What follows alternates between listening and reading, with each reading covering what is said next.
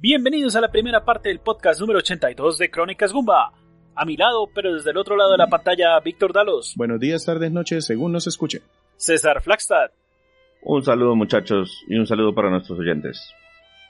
Andrés Valencia. Hola a todos. ¿Y quién les habla? Sergio Vargas, Segan 81Co. El cantante y quien inaugura el podcast número 82, que es un podcast especial para nosotros, porque al final del podcast 80 le dimos eh, o le pedimos a nuestros escuchas que eligieran entre un grupo de opciones qué juego querían escuchar de nuestra parte en todo este podcast 82. Va a empezar Sergio. ¿Con qué juego? Assassin's Creed Syndicate. ¿Qué nos quedamos escuchando? Nos quedamos escuchando London is Waiting.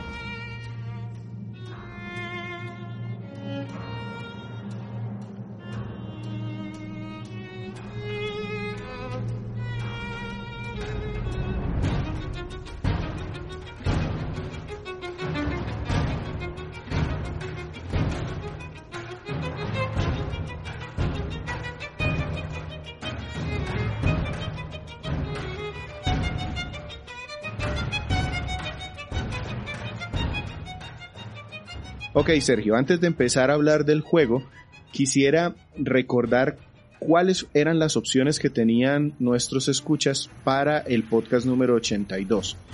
En su caso, em, tenemos, bueno, en, total tenemos un montón de respuestas, muchas más de las que esperábamos. Agradecemos muchísimo su participación y voy a empezar a nombrar desde el menos, el que recibió menos votación que en su caso fue con 24.2% Resident Evil HD Remaster.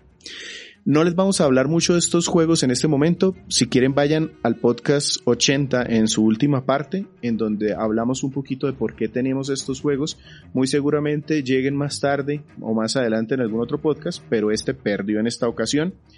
En segundo lugar, para Sergio quedó Dead Rising 4, que hasta muy adelantada la, la, campaña de votación era el que iba punteando, pero en los últimos días esto se dio vuelta y terminamos con Assassin's Creed Syndicate, que ganó con un 45.8% de los votos. Y muchas gracias a todos los que votaron. Entonces, ahora sí, ya con esta, con esta um, introducción, hablemos del juego ganador del día de hoy. Entonces, Sergio, ¿qué nos traes antes de empezar a hablar de la historia como tal? ¿Qué les puedo decir de Assassin's Creed Syndicate? El desarrollador, pues, es Ubisoft, a diferencia del Unity, que fue la, la entrega anterior. El desarrollador ya de esta entrega fue Ubisoft Quebec. Distribuidor como tal, pues Ubisoft, a través de la plataforma de Uplay y a través de Steam. Eso con respecto a PC. Ya se encuentra en las diferentes consolas, lo que fue PlayStation 4, Xbox One y PC. Este juego ya fue totalmente de la plataforma de la generación de PlayStation 4 y Xbox One, ya no fue intergeneracional. Creo que el Unity tampoco. Desde el anterior uh -huh. fueron juegos nuevos. Correcto. Desde el Correcto. Unity ya era, estábamos hablando solamente de la nueva de la nueva generación. Digamos que la, la diferencia entre el Unity al, al Syndicate, que, que hay muchas cosas por notar, es que el Syndicate fue el primero que ya utiliza el motor, el motor gráfico y el motor de juego como tal, que es el Anvil Next 2.0. El Unity utilizaba la versión anterior, el, el 1.0, el Anvil Next, que era la, primera versión del, motor. Con este se pulió muchísimo más el motor, se ve en la jugabilidad y se ve en la en lo que es el aspecto técnico del mismo. Este juego salió el 23 de octubre de 2015 para PlayStation 4 y Xbox y un mes después para PC. Ese precisamente el aspecto del acabado técnico fue lo que más le criticaron al Unity. Ya tiene un podcast, los invitamos también a que lo escuchen. Precisamente a Sergio le gustó bastante, a pesar de todos los problemas técnicos que también mencionó. Entonces vemos que este ya es un juego que como que superó un poquito esa, esa parte de, de los problemas de desarrollo. Sí, yo quería ahí corregir un poquito a Sergio porque el, el, motor Anvil Next, de hecho, lo, lo utilizaron por primera vez fue en Unity. Y como era la primera vez que utilizaban la, la, versión del Anvil Next 2.0, por eso es que tuvo tantos problemas. Mire, si ustedes se fijan, la primera vez que utilizaron Anvil Next fue en Assassin's Creed 3, que también tenemos un podcast el, ya les digo, ya no me acuerdo cuál es, pero bueno, también tenemos un podcast por ese juego. Y también tenía muchísimos problemas técnicos. Cuando le llegó la hora a, a, Unity, también cambiaron la versión del Anvil Next a Anvil Next 2.0 y otra vez un montón de problemas técnicos. Entonces siempre como que el primer juego de la franquicia que utiliza la siguiente versión del motor gráfico, problemas. Listo, Sergio. Entonces, si no tenemos más introducción, vamos a la historia de Assassin's Creed. Cada una de las em, entregas nos ha situado en tiempos diferentes, pero siempre en este mismo conflicto entre asesinos y templarios. Assassin's Creed Syndicate, ¿en qué época está y cuál es su historia? Ok, uh, Assassin's Creed Syndicate se desarrolla a mediados, bueno, no a mediados, es en 1868, en plena Londres victoriana. Acá nos situamos 80 años después de los eventos del Unity, pues como para llevar un evento cronológico. Y en Syndicate nos encarnamos en dos hermanos mellizos que son los hermanos Fry, Evie and Jacob Fry un hombre y una mujer, y ellos son lo último que queda de la hermandad de asesinos en Londres. Prácticamente los templarios tienen dominado Londres, los asesinos están muy diezmados, muy no tienen recursos, no tienen ningún apoyo dentro de dentro de Londres o dentro del, hasta dentro de la misma Inglaterra. Y la meta personal de, de los hermanos Fry es ir levantando e ir a rescatar, bueno, primero ir levantando su hermandad y segundo, ir a rescatar a Londres de las manos templarias. Los hermanos Fry tendrán de apoyo a algunos aliados, entre esos encontramos a Henry Green, que es un asesino de ascendencia india que reside en Londres. Este personaje nos proveerá en algunas misiones de información underground que nosotros no, digamos, por cierta forma no podemos conseguir en las misiones principales, Henry las no, eh, no podemos jugar con él, pero él nos entregará posteriormente esa información. También tendremos apoyo de, la policía de Londres, de Scotland Yard, en este caso de un detective que se llama Frederick Aberlin. Eh, es de estos primeros policías que trataban de implementar el camuflaje, eh, bueno, el camuflaje no, sino el, el estar encubiertos. tener en, encubiertos, exactamente. Entonces, eh, este, eh, y es una persona real, eh, nos podemos encontrar historia de él en, la biblioteca. También tenemos apoyo de una de hecho, de hecho, ese, ese sargento Aberline es muy famoso porque hizo parte de las investigaciones contra Jack el Destripador, el famoso asesino contra el que luchó Scotland Yard y pues el que todos conocemos de alguna forma. O sea, aquí nuevamente Assassin's Creed pues vuelve a integrar personajes históricos y también de las obras literarias como para integrarlos entre la historia de, la, del, del, conflicto entre los templarios y los asesinos. Sí, sí, pero normalmente siempre teníamos uno, de pronto dos, pero se me hace que en este como que se les fue la mano, se fueron ya para el otro lado. O sea, como que los hermanitos, los hermanitos no iban a tener suficiente por ellos mismos, entonces metamos. Se consiguieron, se consiguieron al escritor Charles Dickens, al biólogo Charles Darwin, al inventor Alexander Graham Bell, al teorista político de Karl Marx, a la enfermera de Florence Nightingale, mejor dicho. En la, en la Londres victoriana todo lo que sea importante metámoslo al juego que de alguna forma cuaja y que todos vivieron en, el mismo, en la misma época, en el mismo día, en la misma ciudad. Es correcto, es correcto. Ahí faltó mencionar a Ned Weirner, que eh, como tal nosotros nunca sabemos, solo que se ve, ah, sí, es, fue la primer mujer, no, la fue, no fue la primera mujer, sino fue una mujer que vivió en, la, en Londres y ella manejaba mucho el tema de manejaba mucho el tema de contrabando. Pero ella tenía se vestía como un hombre. Entonces nosotros interactuamos con, con esta persona como si fuera un él pero en realidad es un ella eso como por decir pues un, un, adicional también tenemos eh, temas históricos como por ejemplo la banda de los Blighters que fue una banda que es la banda rival a la de nosotros que recordemos que Londres, pues... era una pandilla. Eh, en la época era una pandilla, exactamente, los Blair eran una pandilla, y Londres tenía muchas pandillas que dominaban ciertas zonas de la ciudad. Una de las actividades de Jacob es tener su propia pandilla, y de eso se hace cargo de una, y esa es la que empieza a ayudarnos a dominar el resto de la ciudad, para irle quitando fuerza a los templarios. Yo, tengo una pregunta con respecto al manejo de los gemelos. Pues yo sé que son gemelos, pero eso significa que puedo elegir uno o el otro, o es que en algunas partes me toca con uno y luego en algunas otras partes me toca con el otro. Ah, bueno, eso ya lo, lo, lo paso a explicar aquí en la jugabilidad. Pero en la historia, ¿cómo es? Es decir, ¿yo veo la historia de los dos o tengo que ver la historia solo de uno? O sea, cada uno tiene capítulo específico o qué?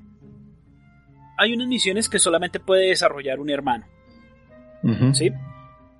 El resto de la trama sí lo puedes desarrollar con, con cualquiera de los dos, pero hay unas partes específicas de la, de, del juego que sí toca desarrollarlas con cada uno de ellos. ¿Y eso está balanceado o le dan más importancia a uno de los dos personajes?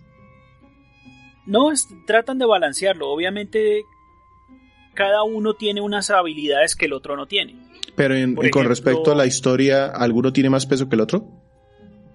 No, no, no, prácticamente vendrían a ser los dos iguales. Obviamente los dos son la suma de uno. Ya, sí, es decir, para, para redondear la historia, tengo que actuar en algún momento con cualquiera de los dos. Es correcto. pero en el punto específico. Listo. Y, y las mm, misiones secundarias son famosas casi hasta el punto de llegar a ser infames en Assassin's Creed. ¿Cómo funciona eso en interacción con la historia aquí? ¿Aportan? Ok, entonces aquí lo que tenemos es una historia principal que tú puedes, eh, se divide a través de ocho capítulos. Y esta historia principal, pues tú la puedes desarrollar sin necesidad de entrar a las historias secundarias. La ventaja de entrar a las historias secundarias es que aquí interactuamos con las personas históricas. En este caso, Charles Dickens, o nos podemos encontrar con algunas misiones con Alexander Bell o Karl Marx. Ellos nos dan diferentes misiones y cada uno tiene una, diga, eh, cada uno tiene una historia específica. Entonces, la ventaja de ir interactuando con estas personas es que, bueno, primero nos amplía un poco más la historia de lo que es Londres, de lo que pensaban en esa época cada una de las personas con las que interactuamos, y segundo, pues nos ayuda en el farmeo, en el tema de ir levanta, de, ir ganando más habilidades y ganar más dinero y ganar más cosas. Pero, pero digamos que si yo no las hago, realmente no me entorpece la historia principal, sencillamente me agrega más sabor. Es correcto. Listo. Un, un, elemento que yo sé que ha perdido un poco de protagonismo, pero de, de entrada era el hilo conductor a través de todos los juegos de Assassin's Creed es qué está pasando en la actualidad. ¿Eso lo están, lo tocan todavía en estos juegos? ¿O es algo que sucede en el fondo? Es decir, los juegos de Assassin's Creed siempre encarnamos un personaje en un contexto histórico, pero lo que estamos haciendo es revisar las memorias genéticas de un protagonista que está en la actualidad de hace un par de juegos ya no es el mismo de los primeros títulos. ¿Eso juega de alguna forma en este, en este título también o ya eh, completamente secundario y como si no existiera? Ok, entonces para hacer un poco de, de recorderis, desde Black, Flag, desde Black Flag, que vendría a ser la cuarta entrega de, de, la saga principal, no hay un no hay una historia, hay una historia en el tiempo presente, pero no la está desarrollando, no, la persona que le está desarrollando, ya no tenemos un personaje como Miles o como... Como Desmond. Ya no como Desmond, sino que aquí ya es una simulación que está desarrollando un tercero. Y ese tercero ya utiliza es otro tipo de máquina, ya es eh, están más conscientes de que esto es como un videojuego y que usted está tratando de, de simular esa, esa realidad en ese momento. Ya no es tan interactivo como en las como en las sagas anteriores. Aquí ya en este en este juego como tal en esta entrega ya lo que vemos es una serie de cinemáticas que nos van mostrando lo que se está desarrollando en el presente en el dentro del juego nosotros tenemos que ir recolectando unas cosas que se llaman los helix o los, los fallos del helix que son como unas grietas espaciotemporales que se ven como unas burbujitas, nadie las ve, solamente las ve nuestro personaje. Y a medida que nosotros vamos a ir vamos a ir eh, recorriendo el mapa y las vamos tomando, eso nos ayuda, eh, digamos en la trama general del juego, eso son como bugs que se dan dentro de la simulación y eso les ayuda a los, a los, a los asesinos del presente a ir desencriptando información para poder ir resolviendo lo que se va a desarrollar en el, en el presente o en el futuro. O sea que si te entiendo bien, realmente perdió mucho peso ese tema de, de lo que pasa en el presente y nos enfocamos mucho más en recordar esta historia. Eh, sí, sí, sin, sin embargo, la, lo que se da en el presente tiene todavía la coherencia. Hay una historia que se mantiene, hay una historia que se ha mantenido desde la cuarta entrega, que tenemos ahí una villana por, por darle un, por, por, por, dar, pues como por no, no spoilear, pues finalmente es la villana de, en el presente. Y esa historia pues quedó como inconclusa y pues aquí pues por lo menos nos, nos dan un poquito de aliciente porque en, el, en, el, en la entrega de Unity casi no se abordó. Mientras tanto en este se dijeron, oiga, sí, pilas que están, están pasando unas cosas en el presente ¿Qué fue lo que pasó? Ah, sí, mira, ahí está. Que eso lo vemos hasta el final del juego. Listo. Listo, yo aprovecho, yo aprovecho este momento para hacer un breve paréntesis de autopropaganda, autocomercial. Y cuando hablamos de la nueva, digamos, eh, segunda parte de la, de la historia, eh, estamos hablando de Assassin's Creed 4 Black Flag.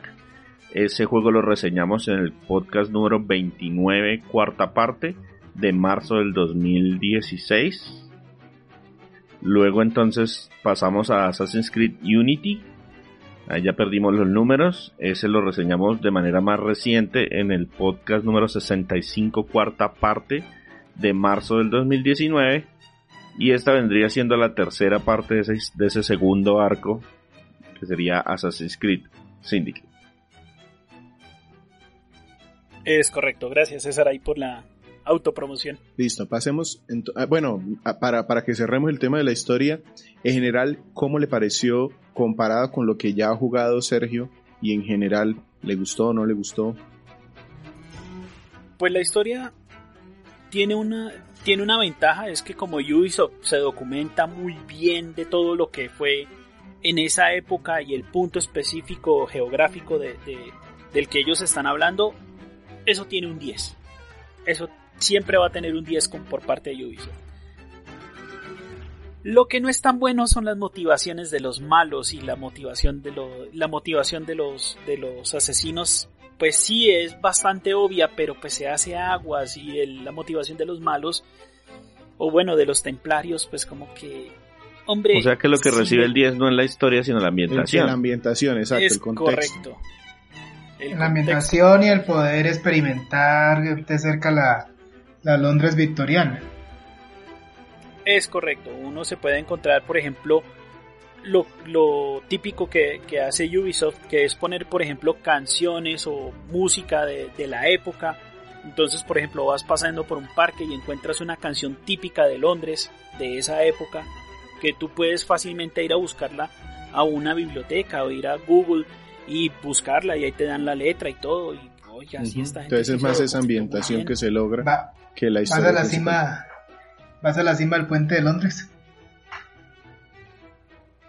Sí, sí, sí, sí. Listo, ya con eso entonces pasémonos a cómo se juega.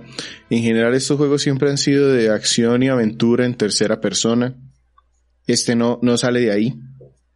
Con, eh, tintes de exploración y parkour. Ah, herramientas y aditamentos. ¿Qué trae de innovador este juego, Sergio? Ok, se les olvidó el tema de la vista de águila. la vista de águila. Es un sexto, es un sexto sentido que nos ayuda a, a, ver más allá de lo, de lo, de lo evidente, pues por, por darle una descripción a las personas.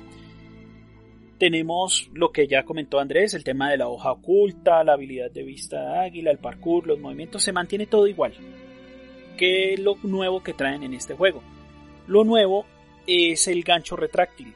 Es un gancho que nos ayuda a Alexander Graham Bell a desarrollar y es un gancho que nos permite movernos entre los edificios y alcanzar zonas altas. O sea que los gemelos son Batman. Algo así. Algo así. Entonces, eh, o Spider-Man, pues para, los, para los que les gusta no, más. porque Spider-Man nunca usó ganchos retráctiles. Lo que me impresiona es que Graham Bell inventara el teléfono y ahora resulta que también tenía habilidades en, en ingeniería mecánica y eso. Eh, sí, Alexander Graham Bell era un ingeniero mecánico. Eh, también tenemos eh, las eh, también tenemos las diferentes diferentes armas con las que siempre manejaba un asesino, que son los dardos envenenados. Pero acá también desarrollamos una nueva bomba. Ah, bueno, también las bombas de humo que nos permiten escapar de, de, de algún enemigo que es demasiado grande o cuando queremos tratar de ocultarnos.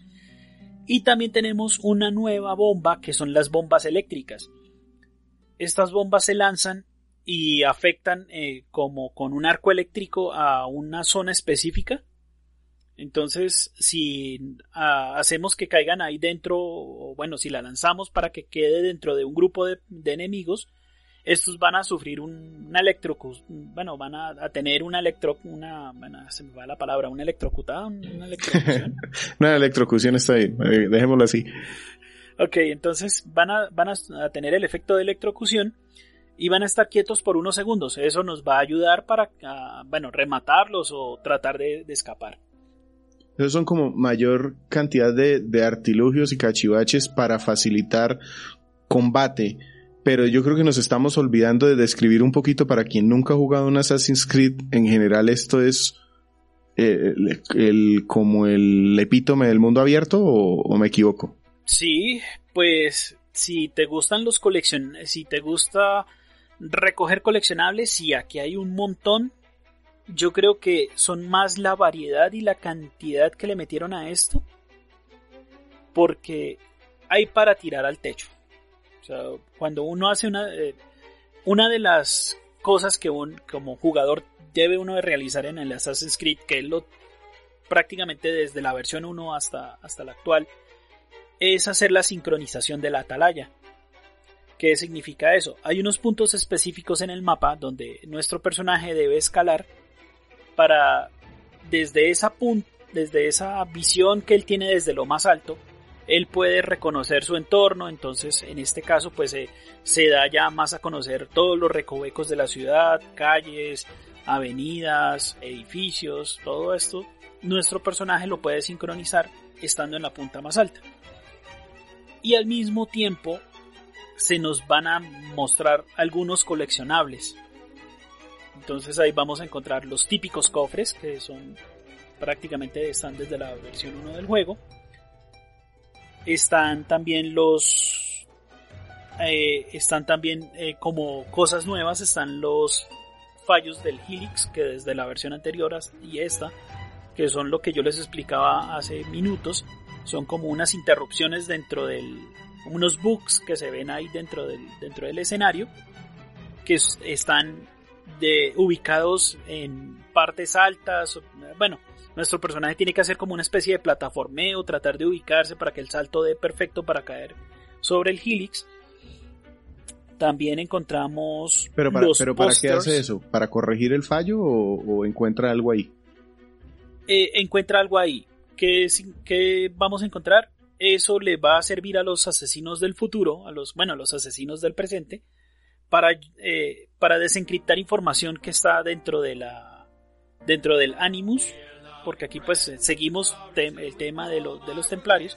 Entonces, eh, eso, nos, eso le va a ayudar a los asesinos a desencriptar información, porque lo que nosotros estamos haciendo es como infiltrándonos en la, en la matrix de lo que tienen los, los templarios en, en, esta, en esta simulación de, de los recuerdos como tal.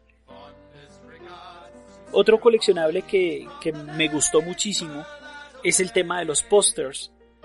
Y son unas, unos dibujos de época donde relatan un poco lo que es la vida de, esa Londres victoriana. Entonces, eh, digamos que la, aunque en 1830 ya se había inventado el daguerrotipo, que es una versión primitiva a lo que es la fotografía, no estaba todavía muy desarrollado el tema, aunque ya estábamos en 1868, no encontramos ninguna máquina de retratar, pero sí lo que encontramos son esas, esos dibujos muy, muy bien detallados que, que uno encuentra en los libros. También tenemos otro coleccionable que es el, la enciclopedia de las flores.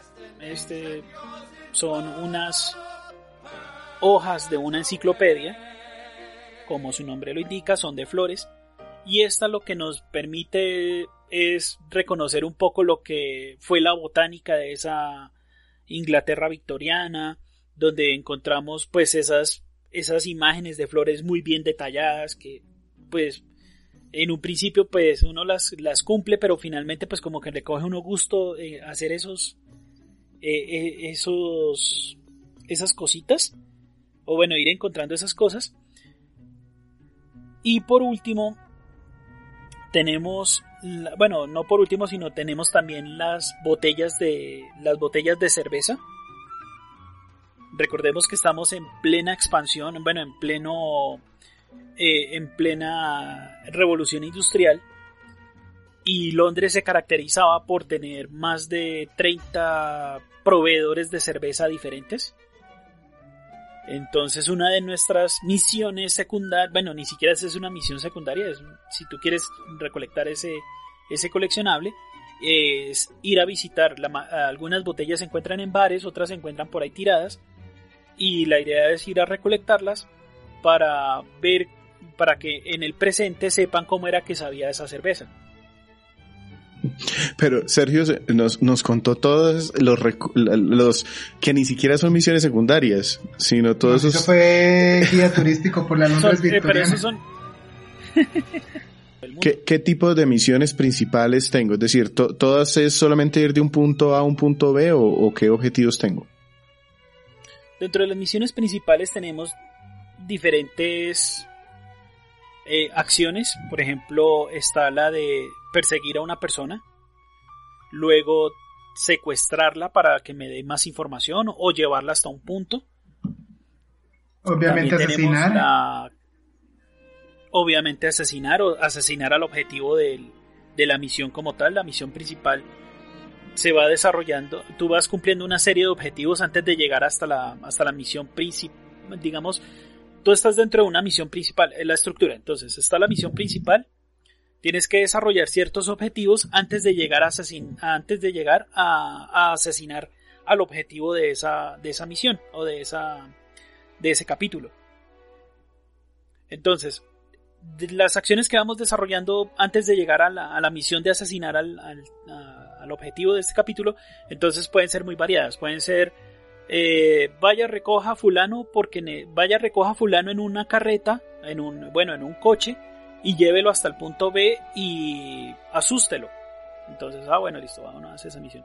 Oiga, eh, hay unos tipos que están falsificando moneda, vaya quémeles eh, la imprenta. O necesitamos de que, por hay, una misión, hay una misión que es, por ejemplo, hay una fábrica que está utilizando niños y eso es algo de remarcar. Este es el primer Assassin's Creed que yo vi que hay niños en las versiones anteriores, no sé si de pronto del 3 hacia atrás había, eh, se encontraban niños, pero este es el primero que yo veo que hay niños. Entonces, una de las misiones, bueno, la, una de las estructuras de este juego es, oiga, vaya a rescate a niños que están siendo esclavizados en fábricas.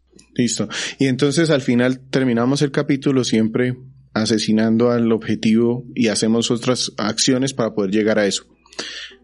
Es correcto. ¿Y las misiones secundarias son también de lo mismo?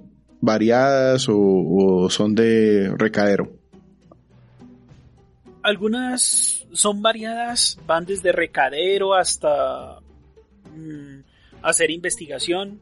Por ejemplo, las historias de Charles, Darwin, de Charles Darwin están más relacionadas con que, oiga, es que hay alguien que está tratando de, de enlodar el nombre de Charles, entonces vaya, busque a la persona que está regando esa información, vaya, recoja los pósters que están dejando por toda la ciudad con la cara de Charles Darwin en, el cuerpo de un mico, entonces vaya, rómpalos, o las de Karl Marx, que es que el tipo se la pasa pues en sus arengas políticas, entonces hay que defenderlo porque pues hay gente que, que trata como de traicionarlo o de venderlo, o las historias de, de Alexander que él necesita eh, aditamentos para poder desarrollar. No, él no le dice telégrafo, él le dice máquina para hablarse de lejos.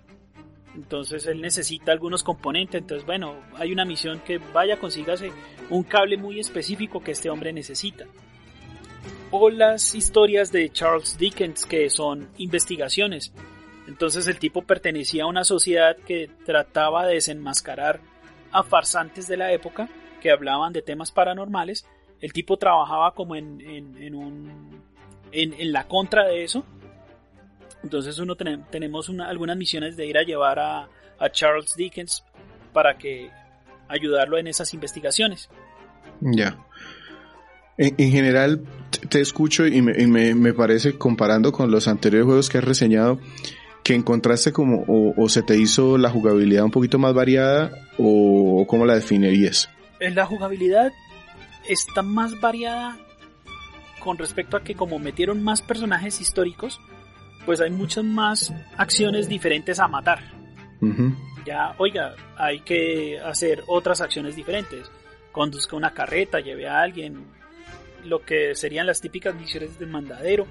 Pero también están otras misiones que son, que esta, esta jugabilidad, si no la recuerdo de, anterior, que era la, la acción de de secuestrar a la gente. Entonces hay unas misiones que sí te permiten secuestrar al objetivo y llevarlo hasta un punto para que no para que me dé más información. Pero sí sí se nota muchísimo el trabajo que le hicieron al tema de las acciones. Cuando habla de las acciones, el, control, el control se siente mejor o, tiene más animaciones. No, eso, eso, es, eso siempre es igual de complicado yo creería que está más enfocado de pronto. Eh, ¿Mejoraron en algo el combate? Digamos que ya no, ya no está la alarma roja de que te están. Te voy a atacar. No, acá sí se nota muchísimo el trabajo de la inteligencia artificial. Obviamente el juego está diseñado para que usted siempre sea el berraco.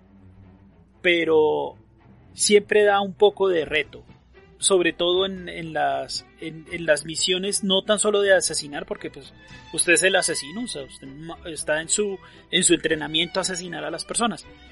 Pero por ejemplo, hay unas misiones que son las de secuestrar y estas te obligan a hacer un poco, a pensar un poco más la estrategia con, al, al acercarse al objetivo.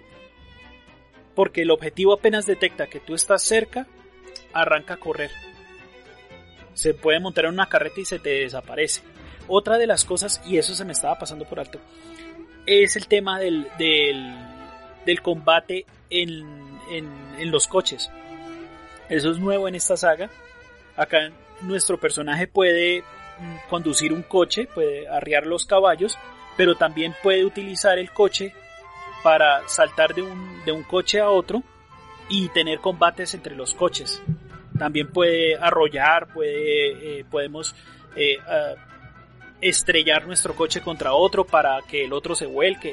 Esto es, esta es una jugabilidad nueva, no la, no la vi en, ningún otro Assassin's Creed porque este es el primero que ya prácticamente, esto fue antes de la, antes de la invención de los vehículos, pero esto es una, una nueva jugabilidad que, que le encontré al juego también. Listo, sí, yo, yo en general lo escucho como un juego más variado. Para resumir, ¿esa parte le gustó? Eh, sí, Sí, sí, en, términos jugables sí me gustó. Me gustó muy bien, mm, me gustó mucho la dinámica, hay muchas cosas que hacer.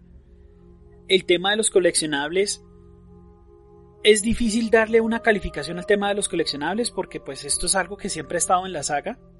Lo que pasa es que esta vez los trataron de, de organizar un poco porque pues obviamente pues son muchas cosas que hay que hacer y pues para las personas que les gusta pues estos temitas de, de, de encontrar estas hojitas, de encontrar estas cosas, se van a, se van a divertir muchísimo más. Le van a sacar muchas más horas de, de juego a este Assassin's Creed Syndicate. ¿Qué tal se siente la ciudad desde el punto de aspecto jugable? Porque yo los videos que he visto, primero, con el tema de los carros, se nota que las avenidas son mucho más amplias. O sea que de verdad por ahí pueden pasar vehículos. Yo estoy acostumbrado a las Assassin's Creed en que tengo pasillos y pasillos y pasillos, o sea, callejones y vías donde caben dos o tres personas eh, caminando y de hecho nos chocamos.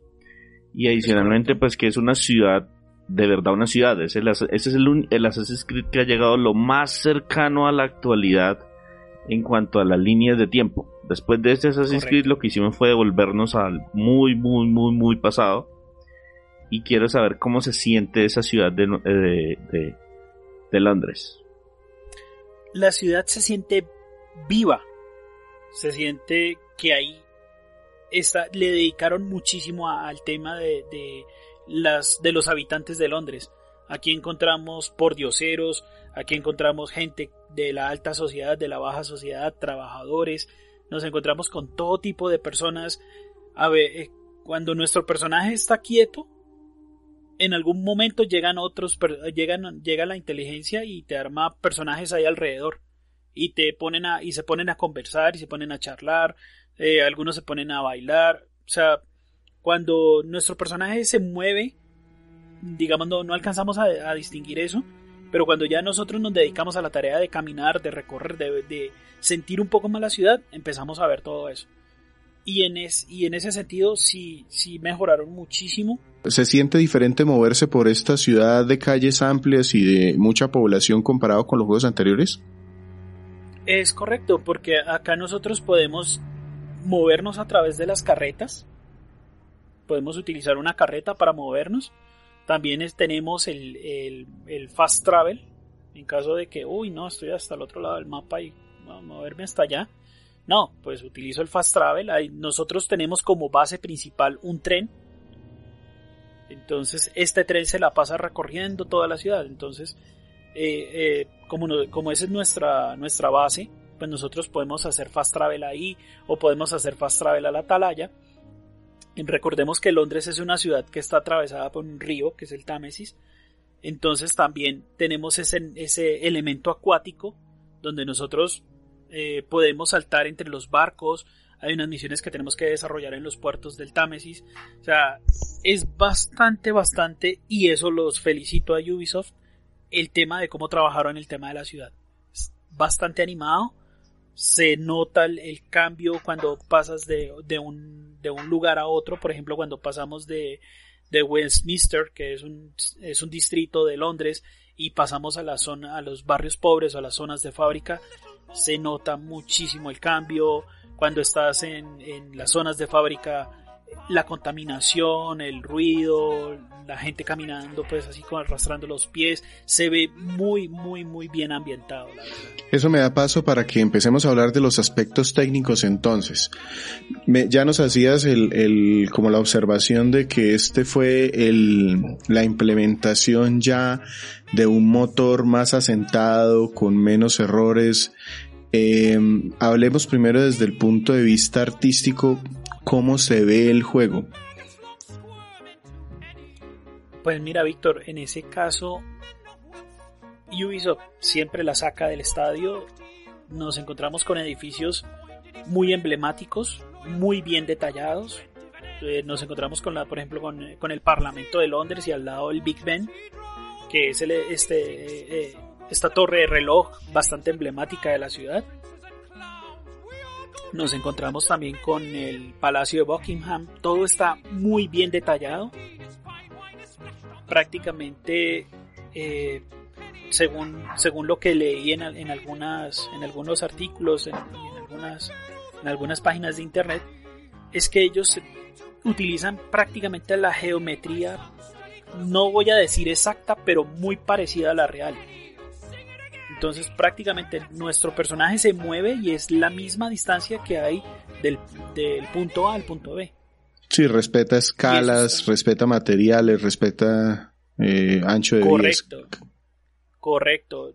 Eh, no sé, Víctor, que es un poco más de ingeniería, como Londres utilizó mucho la piedra caliza, que es esta piedra que tiene decoración, bueno, no que tiene decoración, es que está hecha de parte de... sí, sí, sí. Que es, que es parte marítima. Sí, turbas y eh, eh, cambios de vetas de colores precisamente por la composición mixta de rocas y todo eso da, da texturas diferentes en los muros y vetas en los pisos. Correcto. ¿Y cómo está el manejo del, clima? Da la impresión de que es dinámico. Entonces hay momentos en que está soleado y de un momento a otro ¡pum! se suelta a llover.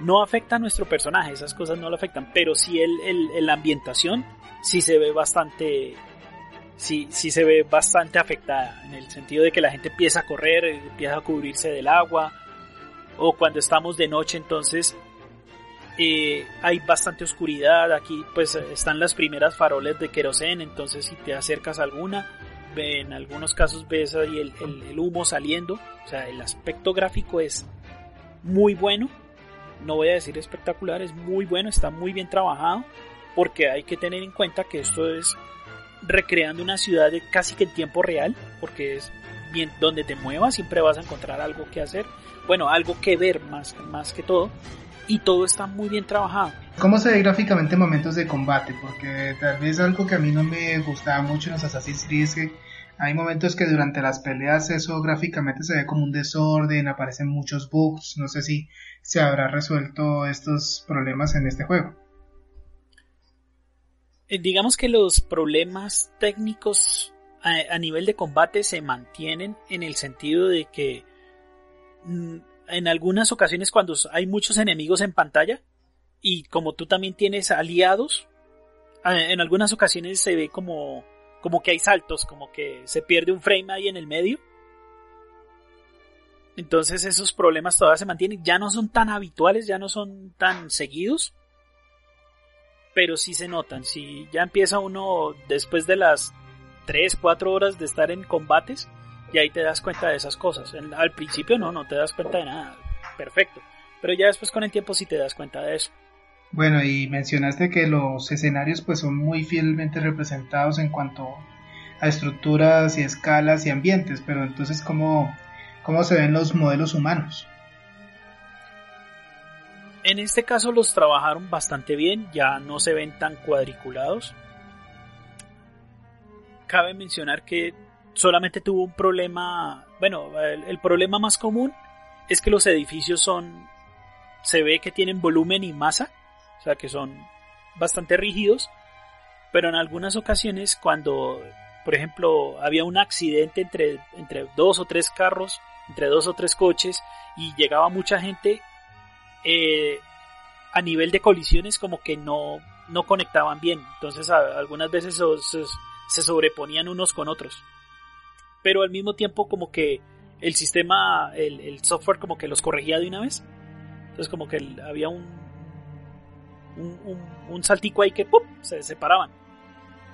Pero, eh, eh, pero eso se da sobre la marcha y como le digo, son cosas muy puntuales, ya son cosas que tú como jugador empiezas a obligar a que esas cosas ocurran.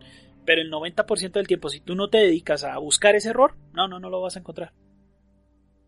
Ok. Entonces, pasémonos al sonido como tal. Mm, ya me hablabas de un tema de canciones de la época. Eh, me imagino que el doblaje muy británico o, lo jugaste en español. No, lo jugué eh, en inglés porque quería escuchar cómo se escuchaba el inglés británico de la Inglaterra victoriana. solamente dejé los subtítulos en español como para saber un poquito más. A veces no, no, no comprendo muchas palabras, entonces dejé los subtítulos en español como para, para saberlo. Aquí tenemos eh, en el aspecto musical, pues lo que les comenté, el tema de, de bastantes canciones de época. Y también tenemos participación de, de Austin Wintory, que fue el, el compositor principal de, de, Assassin's Creed Syndicate. Es un compositor relativamente joven, tiene menos de 15 años en la industria, pero es una persona que ha sido bastante bastante solicitada a nivel de videojuegos. Ah, digamos que para tener un referente, eh, Austin fue el compositor de la banda sonora de este juego Journey. No sé si de pronto para los que tienen PlayStation 4 lo recuerdan. Eso ya está en PC. Ah, bueno. Él fue el compositor de, esta. Y él, es el que nos trae, eh, por ejemplo, él fue el compositor de la canción que escucharon al inicio, de London is Waiting y también se encargó también de colaborar en el apoyo de los arreglos musicales de la música ambiental. De las canciones de estas que yo les comento que a veces pasas por una plaza y ahí está sonando o la canción de borrachos en el bar o, la, o, el, villancico que está sonando al lado de la iglesia. Él se, encargó de, en el apoyo de esa composición musical también. A mí me gustaría imaginarme que de pronto en la banda sonora se escuchan, digamos, algunas melodías como tal vez como las de la película de Sherlock Holmes. Tal vez algo así, como esa especie de ambientación o banda sonora.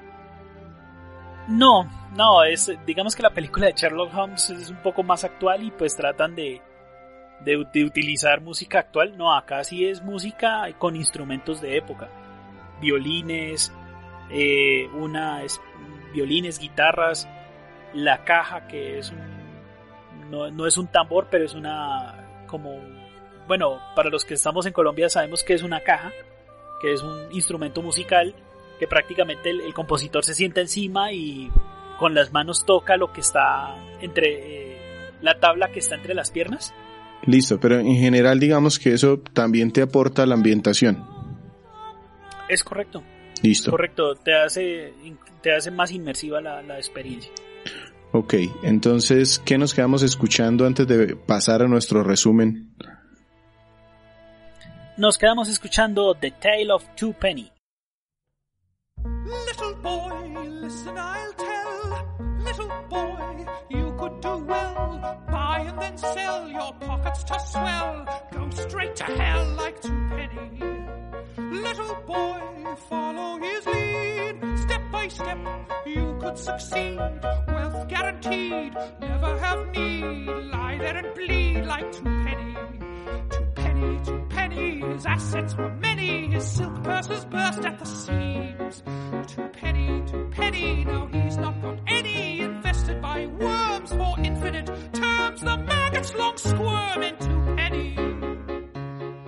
Assassin's Creed Syndicate, el juego seleccionado por nuestros eh, escuchas del podcast para este podcast número 82.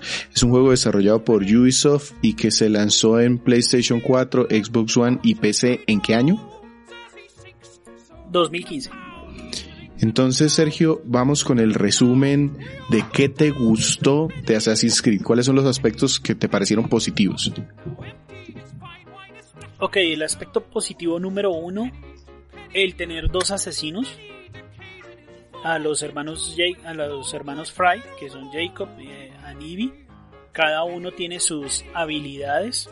Aunque hay unas habilidades compartidas, hay unas habilidades que Jacob es más fuerte e es más fuerte en sus propias habilidades. Ivy está más dedicada al sigilo, al tema de investigación, mientras tanto Jacob es más desarrollado al tema de la confrontación, de la pelea, del combate, y pues eso da gusto pues tener esa esa esa esa forma de jugar con e, esta, esta entrega.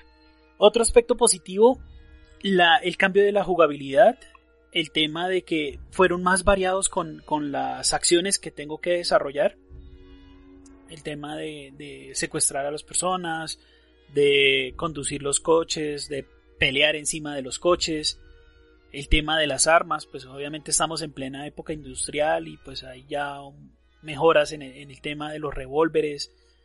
Eh, ya aquí encontramos revólver de, de 6 tiros, de 8 tiros y eso pues ayuda muchísimo.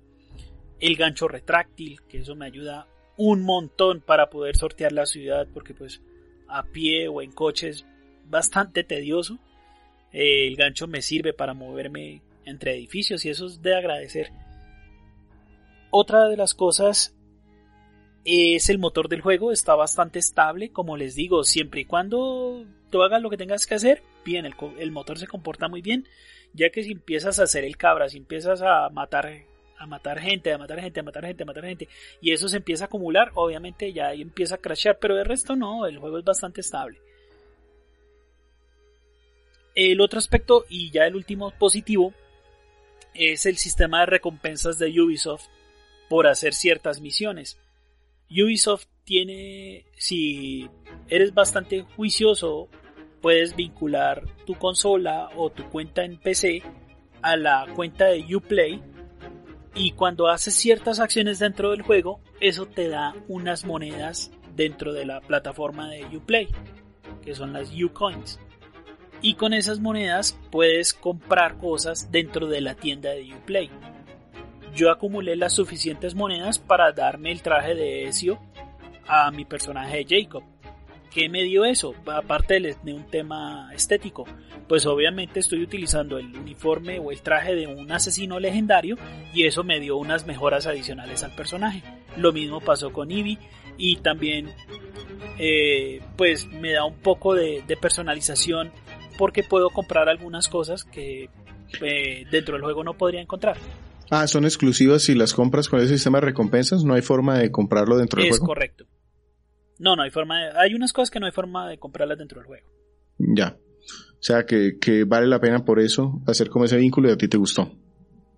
Es correcto. Lo mejor, lo simplificaron bastante porque es que eso ya estaba implementado en las, en las entregas anteriores. Lo traté de utilizar en el Unity y ah, qué pereza porque eso se bloqueaba, se cacheaba. No.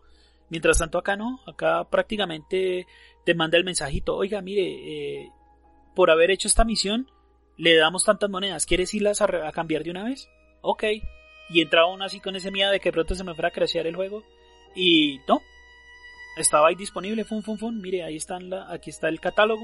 Con esto usted puede reclamar esto o puede cambiarlo por esto. Uy, no, chévere.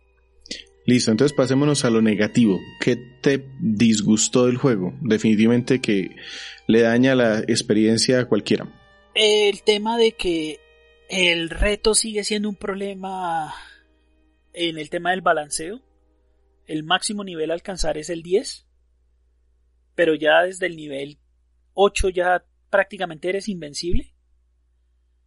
Entonces prácticamente con nivel 8 ya puedes llegar a, derrotar al enemigo final. Entonces siempre se ve ese problema de balanceo, los enemigos, pues la inteligencia artificial pues trata de hacer lo mejor que puede, pero pues eh, se nota bastante que, tienen un problema en, definir ese balanceo, porque el juego no tiene, no tiene ajuste por dificultad.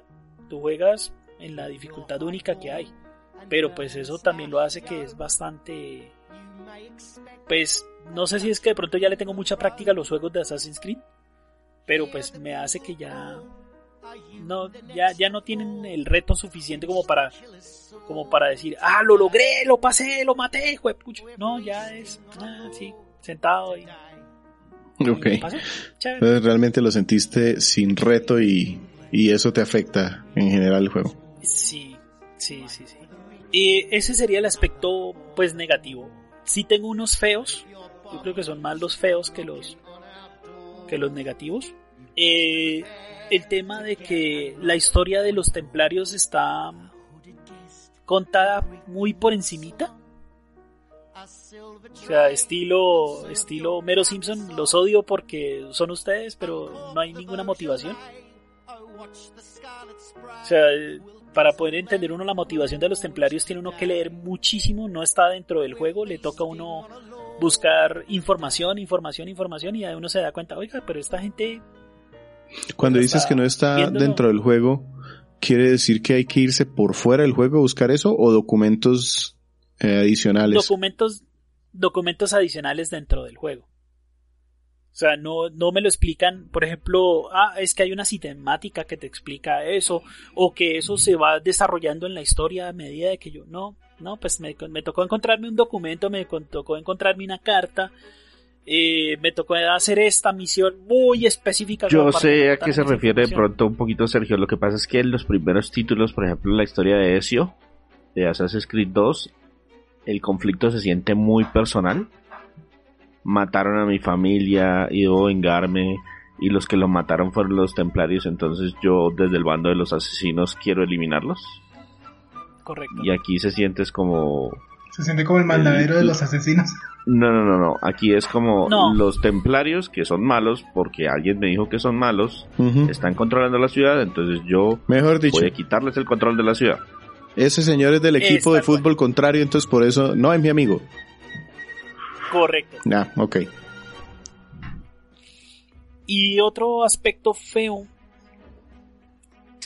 es también del otro lado, la motivación de los dos hermanos es tan vacía que dice uno, uy viejo, obviamente sí se nota un, eh, en, el juego lo, lo, tratan de mostrar de que, oiga, es que son dos, dos personalidades diferentes, entonces la chica pues es un poco más metódica, más le gusta planear más las cosas, Jacob es más a la, a la ofensiva, no, es que hay que matarlo porque hay que matarlo.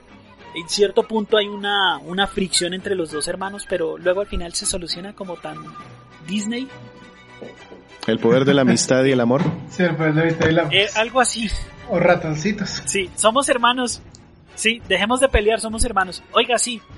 Entonces, ¿una carrera? Sí. Ah, bueno. y ya. Y si hacemos un muñeco, ¿cómo calificamos? Algo así.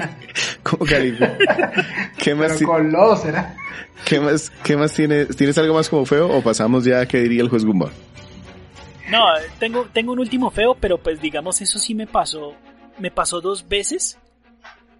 Y es que en cierto punto, no sé qué, yo la verdad no sé ni siquiera es qué hice, pero pasó el tema de los, de, el tema del bug de que se pierde la textura de la piel y quedan los ojos y la boca, los dientes ahí Sí, sí, esas fotos son famosas de Ubisoft. Y sí, yo esas las vi muchísimo en el Unity.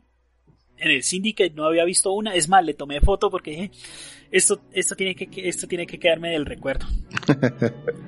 bueno, pero es, Ubisoft. Ya no sabe uno si, si castigarlos por eso o ya hace parte de la marca. Pasemos. Exactamente, ya. Pasemos entonces ahora sí al juez Gumba. Para quienes no nos escuchan mucho, el juez Gumba es una calificación, pero más desde el punto de vista cualitativo, es decir, este juego qué categoría estaría, se lo recomendarías a alguien para que lo compre, para que lo alquile. Ok, este es difícil darle una, es, es difícil darle un número, más una recomendación. Si, si eres una persona que le gusta la saga de Assassin's Creed, pues hombre, cómprelo. Cómprelo porque eh, es una fórmula que ha sido bastante refinada hasta este juego. Obviamente ya lo que es el Origins y el otro ya son casos aparte. Pero la fórmula ha sido bastante refinada hasta este juego. Entonces, bastante recomendable. En ese caso sería un comprable.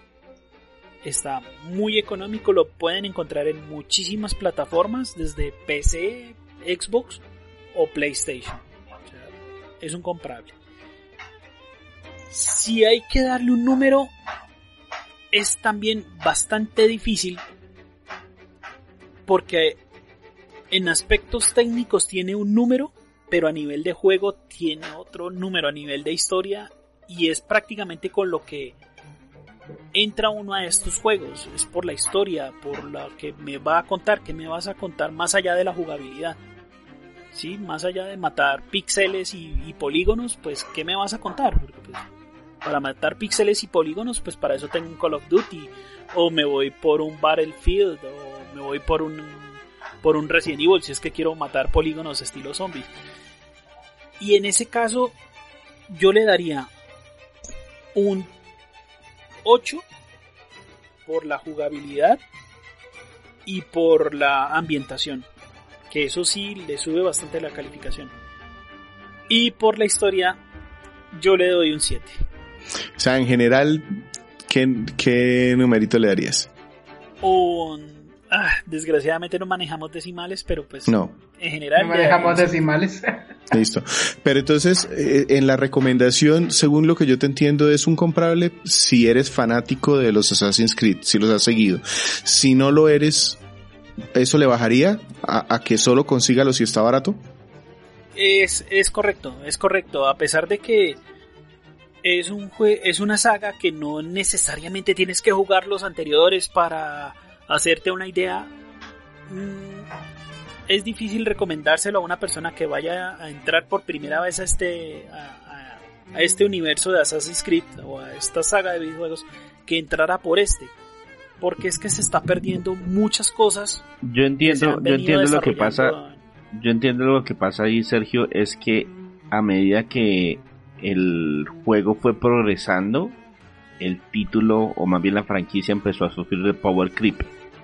Es ese efecto de que siempre tenemos que agregar más, y tenemos que agregar más, y tenemos que agregar más, y tenemos que agregar más, en, en el sentido de que hay, que hay más coleccionables, hay más mecánicas, hay más poderes, hay más actividades, hay más, más, más, más, más, más. El mapa se siente más grande.